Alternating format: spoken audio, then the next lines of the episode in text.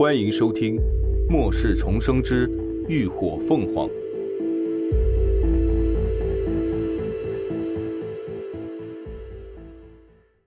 第四百一十四集大结局上。顾真端起桌上的茶水，轻抿了一口，才慢条斯理的开口道。我听说尸潮围城时，整个涅槃基地里一个人都没有，犹如空城。基地下暗藏了逃生密道，是真的吗？是真的。孔继安点点头。涅槃基地的地下挖了无数纵横交错的地道，早在尸潮进城之前，基地就已经组织所有人进入了地道避难了。是吗？古真微眯起眼。为什么之前从来没有听你提起过呀？孔坚面色有些难堪。唉，那是因为他们之前保密工作做得很好，我也是在基地开始组织众人避难之前才知道基地有地道的。何况我一个实验室研究员也不可能参与到基地的建设中去。再说，除了我，你们应该还有基地里安插了不少眼线，不也什么也没有探查到吗？哼，这么说倒是我太为难孔先生了。古真笑道，眼中却没有什么温度。那你觉得现在讨伐大军来袭，以涅槃基地的实力，他们能应付得了吗？这我不太清楚。孔继安莫名的看了他一眼，却也如实说道：“涅槃基地的实力绝对不仅仅是表面上所看到的那样。”唉。他们想要轻易攻下基地，恐怕很难。顾真眉梢微挑，啊，看来孔先生对老东家的评价很高啊，真是可惜了。孔继安听出他话中的揶揄，脸色愈发难堪，却什么也无法反驳。好了，就先聊到这儿吧。想必二老也应该到了，别让他们等急了。顾真说着，朝旁人使了个眼色，那人立刻走出去，打开会议室的门。紧接着，外头便鱼贯走进四个人，其中两个就是白发苍苍的老人。季安，季安。见到久违的独子，两个老人皆是眼眶发红，热泪盈眶。爸，妈。孔季安声音沙哑，鼻头止不住的发酸。满心都是对爸妈的心疼和愧疚。虽然爸妈身上的衣服都是簇新的，仪容也打理的一丝不苟，但仍然能从苍老消瘦的面容上看出憔悴和虚弱。显然，他们在这里的生活并不怎么安逸舒适。他激动地站起身，就要迎上前去，可下一刻却被一直跟在他身旁的护卫伸手拦了下来。“你什么意思啊？”顾真笑了一下，哼，孔先生不会忘了要给我的东西吧？等等，我这就拿。孔吉安反应过来，连忙从空间拿出一个铝合金金属箱以及一个 U 盘，放在了会议桌上。哎，给你，都在这儿。顾真手一招，边上两个等候多时的白大褂立刻走了上去。一个开始检查箱子里的疫苗针剂，一个打开笔记本电脑，插入 U 盘，正在查看。片刻后，俩人都朝顾真点点头，表示没有问题。顾真让两个人先将东西带回实验室里，然后才从椅子上站起身，朝满脸急切期待的孔吉安道：“好了，孔先生，交易已经圆满达成，合作愉快。”另外，孔先生的专业能力我们也是非常认同的。往后实验室疫苗的后续研发，还劳烦你多费心了。我先让人带你去实验室熟悉一下环境。至于二老，今后我会继续代为照顾的，你大可放心，不必担心的。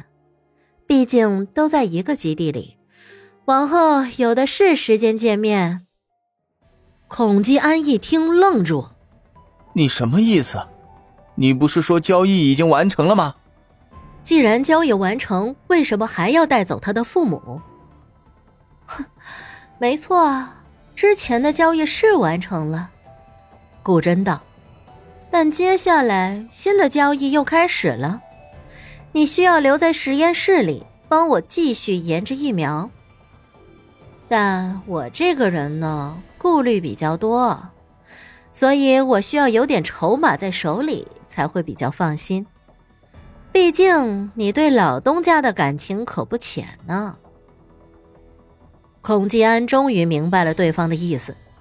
此刻，那长相秀丽温婉的女人，在他眼中就如同吃人不吐骨头的恶魔。你不是人，你简直就是魔鬼！他暴跳如雷，做事就要朝他冲过去，却立刻就被身旁的护卫所制服。哈哈哈哈哈哎呀，我是又如何？顾真笑得肆意。你竟然跟魔鬼做了交易，就注定要一条道走到黑。哼！为了二老的安全着想，我劝你还是乖乖听话吧。说着，他就挥了挥手，先把他们给带下去。两个随从立刻走上前，准备将两个惶惶不安的老人带走。啊！季安，季安！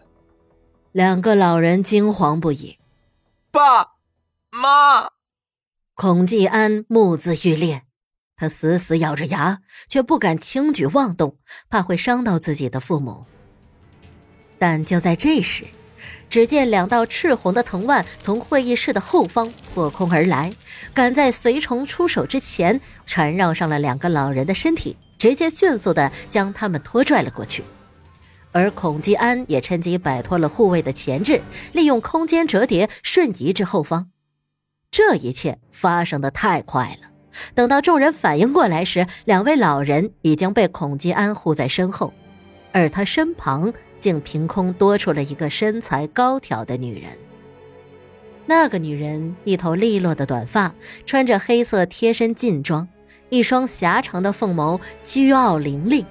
浑身上下透着一股令人胆寒的肃杀之势，不是林鸾又是谁？是你！顾真双眸大睁，不可思议：“你怎么会在这里？”说话间，他猛地反应过来，目光在林鸾与孔继安二人身上来回扫视了一遍。“啊，你们合起伙来算计我！你根本就没有受伤。”哼，怎么就许你算计我，还不许我将计就计吗？林鸾冷笑。其实早在第一次遇到孔吉安，无意中撞见他用异能杀人时，他就已经对他心存戒心了。毕竟他是张博士最亲近的人，而博士这一世的经历又与前世大不相同。他之前一直想不明白，为什么这一世龙城基地没有招揽博士。直到后来，他遇到了顾真，知道了他前世死前的遭遇，才想通了一切。顾真是个治愈系异能者，他被送进异能研究所后，就成了张博士的研究对象，最后也是死在了他的手中。他恨张博士入骨，这一世自然不愿再让龙城基地招揽他。但是他又知道张博士能够研究出丧尸病毒的疫苗。所以他才会早早收买张博士身边的助手孔吉安，为的就是最后能将研究成果据为己有。想通了这其中的关联，林鸾和伙伴们便打算将计就计。所以这些时日以来，孔继安所做的一切小动作，早就在他们的监视之下了。为了演好这一出戏，他们可是费了不少功夫。不仅他要在众目睽睽之下表演被炸的奄奄一息，还要找个将死之人易容成他的模样躺在病床上，所有人都得表现的伤痛欲绝，以骗过那一双双躲在暗处窥视的眼睛。他们也很辛苦的。感谢您的收听，下集更精彩。